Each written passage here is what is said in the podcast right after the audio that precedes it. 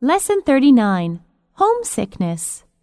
After my graduation, I went to Beijing to further my studies. I lived there for three years. At first, I was happy, but later, I was frustrated and depressed. I was homesick all the time. Although the people were friendly, I missed my family, my friends, and the lifestyle in my hometown.